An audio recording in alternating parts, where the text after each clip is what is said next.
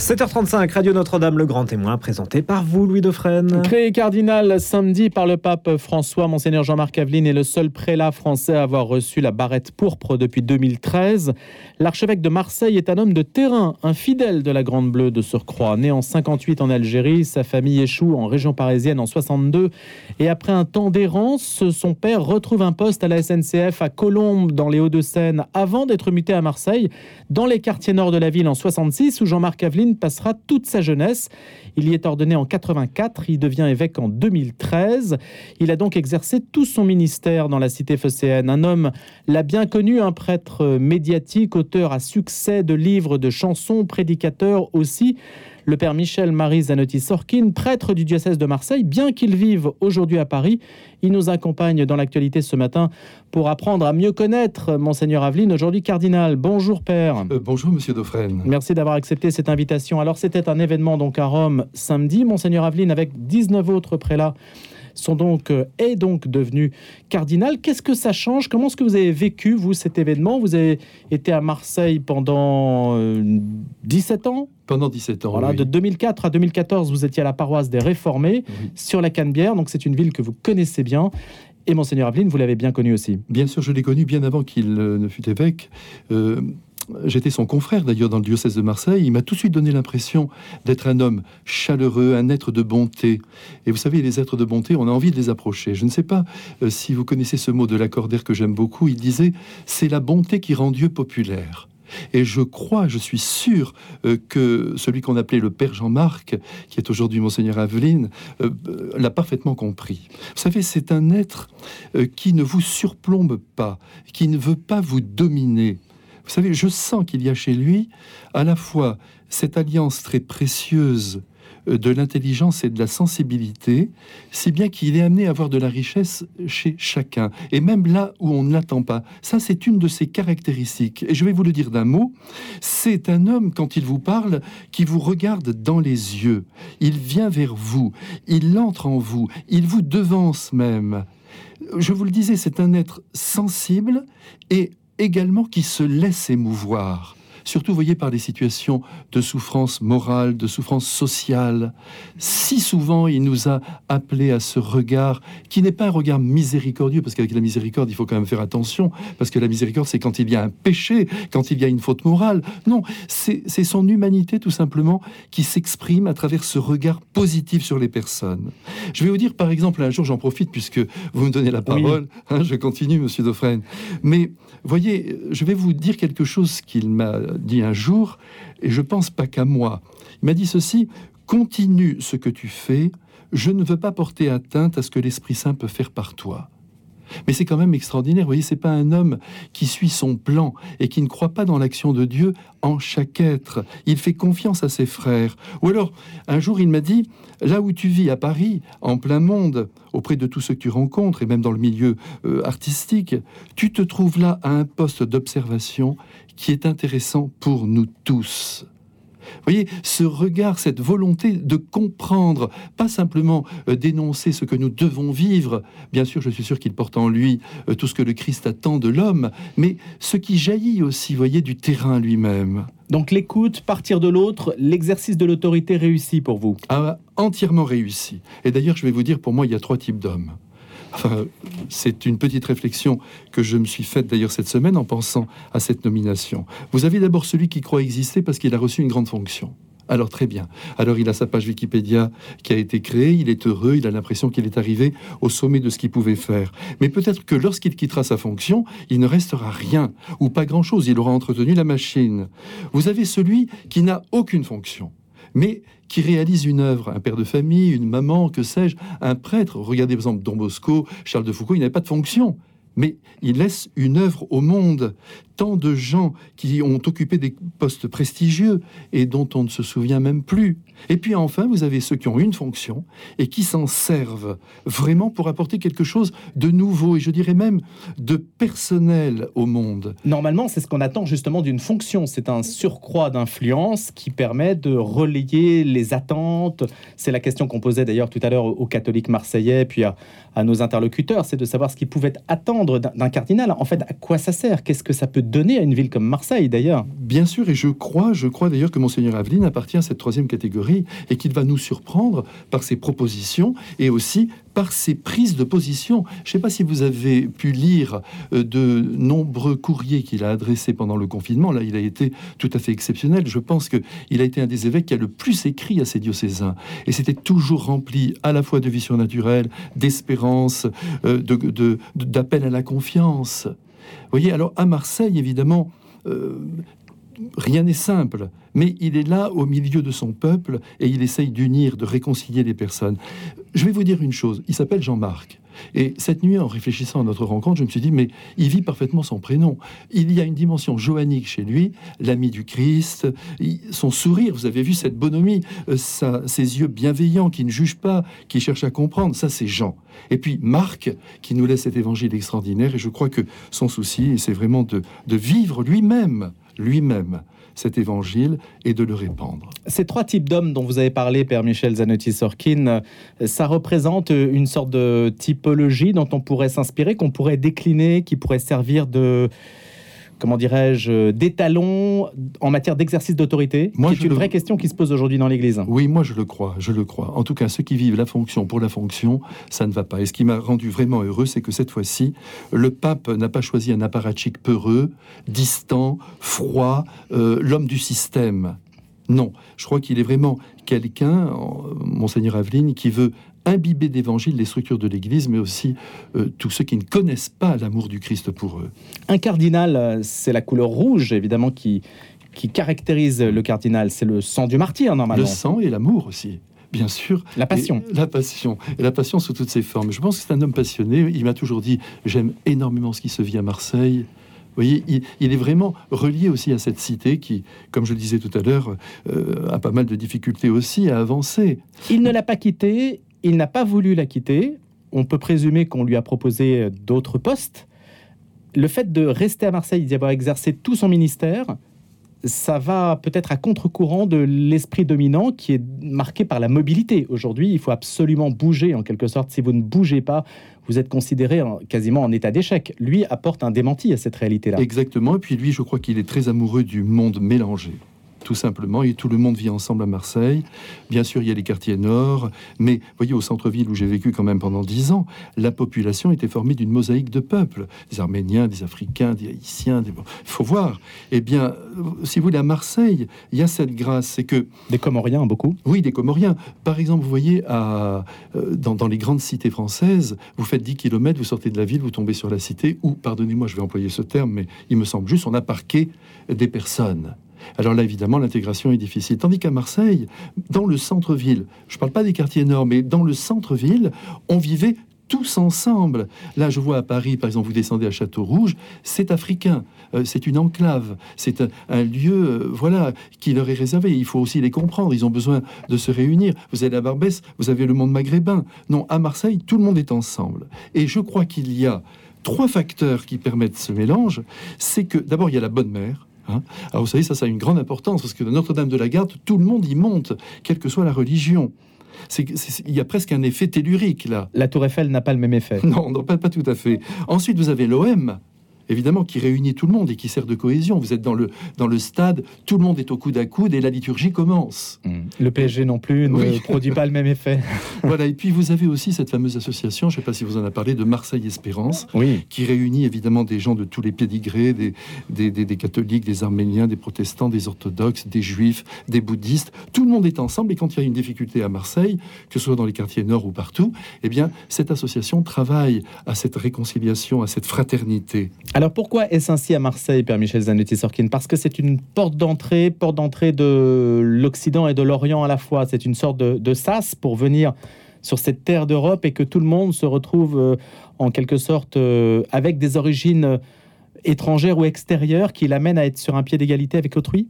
Peut-être, en tout cas, les gens des. Il n'y a pas cet effet à Paris oui, il n'y a pas cet effet. Puis vous savez, pour s'intégrer à Paris, c'est pas une petite affaire. Hein. Il faut parler quand même un français absolument parfait, paraît-il. Euh, et puis c'est réservé quand même à une certaine sociologie. Vous voyez, même les plus pauvres à Paris ont du mal à vivre. Vous ne pouvez pas louer un appartement facilement. Je rentre dans les détails, mais c'est mhm. la vie concrète. Bien sûr. Euh, vous voyez bien, vous voyez pas beaucoup de poussettes, même, ni d'enfants dans le centre de Paris. Non, c'est une ville d'affaires. Elle est en train de perdre son âme d'ailleurs. Moi qui aime tellement Paris. Voyez, mais euh, je vais vous dire. Vous êtes bien à Paris Vous préférez Marseille? Non, préférer, préférer c'est exclure, disait Marguerite Yourcenar. Donc, je me méfie. Mais j'aime être à Paris parce que c'est un centre où on peut vraiment travailler, surtout dans le monde musical où je suis, ou même dans le monde littéraire. Ça me permet de rencontrer beaucoup de monde. À Marseille, c'est quand même, on est quand même un peu isolé. On est en bout de France. Mais euh, bon, euh, j'aime les deux villes. Je m'y suis beaucoup consacré. Est-ce que vous avez ressenti le clivage entre Marseille et Aix? Alors entre Marseille et Aix, oui, on dit qu'il y a un clivage. Mais vous savez maintenant aujourd'hui, oui, parce que peut-être que Aix se rapprocherait de Paris, un petit peu plus star, un peu, un peu plus snob. Plus bourgeois. L'argent est à Aix, dit-on, et à Marseille, il y a les subventions. Mais il y a un côté social à Marseille qui a moins Aix. Et, c'était la question d'ailleurs aussi de, d'associer les deux villes. Voilà, alors écoutez, moi de toute façon, je ne l'ai pas senti parce que j'étais très peu à Aix ah. et j'ai passé ma vie à Marseille. Mais voyez par exemple, même ce monde musulman, je veux quand même dire un mot parce que on le stigmatise tout le temps. J'ai vécu dans un quartier qui était entièrement dominé par leur présence. Je vais vous raconter une petite histoire puisque nous sommes là tous les deux. Euh, très simple. Un jour, je me souviens, le petit coiffeur du coin où j'allais me faire couper les cheveux m'a dit je vais faire baptiser mon enfant. En fait, il, allait le faire circoncire. Mais il a employé ce mot. Vous voyez, de son côté, il visait cette intégration. Il voulait que je le comprenne. Et il m'a raconté qu'il s'est rendu dans son immeuble, dans son HLM, et il a dit à, à ses voisins, ceux du dessous, ceux du dessus, voilà, je voulais vous dire que ce soir on va circoncire notre fils. Et tout le monde a répondu Très bien, si vous faites pas de bruit au-delà de midi, au-delà de minuit, c'est parfait. Et lui a dit non, je ne venais pas pour vous dire ça, mais pour vous inviter. Voilà aussi le monde musulman. Vous savez, euh, quand par exemple, comme notre paroisse avait un certain, une certaine aura, disons, enfin, n'exagérons rien, euh, j'avais souvent des articles de journaux. Ils étaient toujours les premiers à venir à me dire bravo pour ce que vous faites. C'est aussi le monde musulman. Regardez les, les personnes âgées, ils les gardent. Alors quelquefois c'est pas possible, mais même dans leurs petits appartements, la grand-mère euh, qui est Alzheimer, ils la prennent par les bras, ah, ils la font danser, et tout le monde est heureux. Et je pense que ça plaît à Dieu, notre Père, ça plaît au Christ. Donc ça, c'est quelque chose que l'on vit peut-être plus facilement dans des sociétés méditerranéennes. Peut-être, oui, parce qu'il y a déjà cette convivialité. Bien sûr, il y a des excités, des radicaux, ou des problèmes aussi dans certains quartiers, mais pas de bouc émissaire, une fois les gitans, une fois les maghrébins, le lendemain les, les, les, juifs. Non, il faut cesser avec tout ça. Il faut quand même essayer d'être ensemble. Bien sûr, il y a des problèmes de, de, niveau de présence. Par exemple, si vraiment il y a une des communautés qui est beaucoup trop importante, il est évident que ça crée quand même des difficultés. Mais ça, c'est à l'État de le réguler. Mais nous, nous, en tant que, que, que chrétiens, et comme on doit admettre celui qui est à côté de nous alors bien sûr, il y a cette fameuse discordance des usages. Ça, c'est pas facile. C'est ça le problème central. C'est que on ne voit pas les choses de la même manière. Mais parfois, je dois vous avouer qu'avec des musulmans, on se sent très bien. Très bien, on peut parler de la primauté de Dieu, on peut parler de la famille, et avec euh, le catholique pur souche, quelquefois c'est difficile. Alors, Père Michel Zanetti-Sorkin, je vous propose d'écouter Monseigneur Jean-Marc Aveline. Il était l'invité de notre antenne. Louis Auxil-Maillard l'avait reçu le 15 août, puisqu'il présidait le pèlerinage national à Lourdes. C'était l'occasion évidemment de discuter avec lui. Donc il n'était pas encore cardinal à ce moment-là. C'était quelques dix jours avant l'événement que nous sommes en train de vivre. Et on lui posait la question de savoir euh, comment appréhender les, les, les relations avec les personnes dont l'état de vie peut les éloigner de l'Église, hein, les personnes qui se sentent en difficulté avec un certain nombre euh, d'éléments portés par l'Église et qui veulent quand même évidemment être actifs. Donc se pose la question de la communion et de la mission. Monseigneur Aveline en parle. La participation à la vie de l'Église, c'est deux choses, c'est la communion et la mission. Et il faut pouvoir doser un peu les deux. Quand la communion est plus difficile pour X raisons, mais il faut travailler ensemble à la mission. Quand la mission est plus difficile pour Y raison, il bah, faut travailler davantage à la communion. Les deux vont ensemble. Le mystère de l'Église, il, est centré sur l'Eucharistie. Et l'Eucharistie, c'est à la fois de recevoir ensemble le don d'une communion et d'être envoyé chacun, voire deux par deux, en mission. Il y a toujours de la place. Il y a toujours de la place. L'Église ne, si un jour l'Église devenait une espèce de douanière de l'au-delà en disant euh, qu'avez-vous à déclarer euh, voilà, ça serait, elle, ferait, elle ferait fausse route. Et puis elle ferait fausse route aussi si elle pensait que, bon voilà, elle peut se compter parce qu'elle voit très bien qui est là, qui n'est pas là, donc ça va. Donc là, des fois, ça la rassure, des fois, ça l'inquiète. Moi, je me souviens quand même de cette phrase de saint Augustin qui disait, vous savez, il y en a beaucoup qui se croient dedans et puis qui sont dehors, mhm. et inversement, et inversement. Donc euh, voilà, il faut il faut tout faire pour éviter ce côté douanier, et en même temps, il faut faire des propositions telles que tous puissent, de quelque façon, à un moment de leur vie, ou leur état de vie, etc., etc., puissent être dedans. Voilà. Ça, c'est très, très important. Et avoir le sentiment qu'ils sont dedans. Voilà. Et ça peut être des propositions missionnaires. Parce que quand même, la raison d'être de l'Église, c'est pas de, se regarder pour voir si elle est bien unie. La raison d'être de l'Église, c'est d'annoncer l'Évangile. Au fond, le, plus important dans sa mission, c'est de se tenir au service de l'amour que Dieu porte au monde. Sa mission, la descendre. Voilà. Mhm. c'est Saint Jean, chapitre 3, verset 16. C'est pas marqué Dieu a tant aimé l'Église qu'il a donné son propre Fils, c'est marqué Dieu a tant aimé le monde qu'il a donné son propre Fils. Et donc la mission de l'Église, la descendre d'elle-même. Voilà. D'ailleurs, c'est toujours un problème pour elle quand elle, quand elle réfléchit trop sur elle-même. Donc qu'elle soit décentrée. Et donc elle est, elle est au service de l'amour que Dieu porte au monde. Eh bien, à ce service-là, je vois pas qui pourrait euh, en être exclu. Monseigneur Aveline, interrogé par Louis Maillard, c'était le 15 août. Père Michel Zanotti-Sorkin, ça, ça correspond bien à ce que vous disiez à l'instant même, hein, le fait d'être décentré. Oui, d'être décentré. Puis je crois que tout ce qu'a dit Monseigneur Aveline est tellement vrai et se résume en un mot c'est l'accueil inconditionnel des personnes. C'est aussi simple que ça, la compréhension de toutes les situations sociales, affectives, c'est quand même pas compliqué, il suffit d'avoir du bon sens. Toutes ces histoires. Bah, c'est quand même compliqué parce que ça suscite euh, des tensions et ce n'est pas si simple de dire accueillir, ça peut vouloir dire aussi valider ou acquiescer. Ça, c'est compliqué. Oui, bah, si vous voulez, euh, si on le prend à partir de tout ce que l'on porte en soi. Sinon, on n'en parlerait pas. Bah, exactement. Mais si vous voulez, euh, le Christ, il se promène le long du lac de, de Tibériade. Il dit à ses apôtres écoutez, voilà ce que je vous demande de dire au monde. Dites-leur que je les attends après la mort. Dites-leur que sur la terre, la vie réussit quand on aime. C'est tout. C'est aussi simple que ça. Et puis nous, on a tout compliqué. Comme disait Marie-Noël, la grande poétesse, n'écoutez pas les clercs, ils compliquent tout. Et c'est vrai que nous avons une propension à tout compliquer. Le pape a dit euh, dans euh, son fameux document euh, à Maurice Laetitia, vous pouvez éventuellement dans certains cas donner la communion, c'est simple. Il l'a dit, ou on reçoit ça de l'Esprit Saint, ou on le reçoit pas. Donc dans certains cas, c'est possible, et puis on le fait voyez, c'est pas compliqué. Le bon sens, d'ailleurs, appelle cette compréhension. Moi, je pense qu'il n'y a aucune loi que le Christ nous a laissée qui s'oppose au bon sens, qui s'oppose à l'intelligence humaine. Et que fait un père de famille quand son fils fait un mauvais choix? Il peut sur le moment être révolté, mais après, il reprend tout par le monde de l'amour. Et pourquoi ce qui paraît naturel, évident quand vous le dites, ne l'est pas? Et si l'Église est amenée à réfléchir sur elle-même comme toute institution, elle en perd, si je puis dire, un petit peu son latin, si je devais utiliser cette expression, dans la mesure où on sent que ça tourne un petit peu à vide et que c'est la structure. Là, on a une sorte de mal-être institutionnel. Oui, qui ben, empêche de revenir à des choses simples. À des choses simples. Voilà, mais je crois que Monseigneur Aveline, ça, c'est un des hommes qui pourra permettre à l'Église de revenir à des choses simples. Mais si on veut faire entrer tout le monde dans un seul chemin, d'abord, parce que ça, c'est quand même fou, ça. C'est-à-dire que vous devez passer par là. Euh, moi, je n'y crois pas il n'y a que des cas. Et c'est la porte étroite. C'est la porte étroite. Mais la porte étroite, c'est de vivre l'évangile. Au fond, c'est très difficile parce que les exigences de l'amour sont supérieures aux exigences de la justice, sont supérieures aux exigences de, de nos règles. Quand vous devez aimer quelqu'un, mais vous devez aller extrêmement loin, au-delà de vos idées, au-delà de ce que vous portez en vous. C'est cet amour tellement démesuré qui vient du Christ et qui nous demande de vivre. Sinon, ce n'est pas la peine qu'ils viennent. Si c'est pour suivre, d'abord, pourquoi on a reçu l'Esprit Saint? C'est justement parce que tout n'est pas écrit et que tout est compliqué, que tout est ambigu. Sinon, ben, on nous dirait suivez la route. Marchez comme ça. On l'a dit d'ailleurs euh, très souvent et on le dit encore aujourd'hui. Vous avez des personnes qui vous disent c'est comme ça qu'il faut marcher. Mais c'est beaucoup plus complexe. Alors on accuse même le pape d'être ambigu.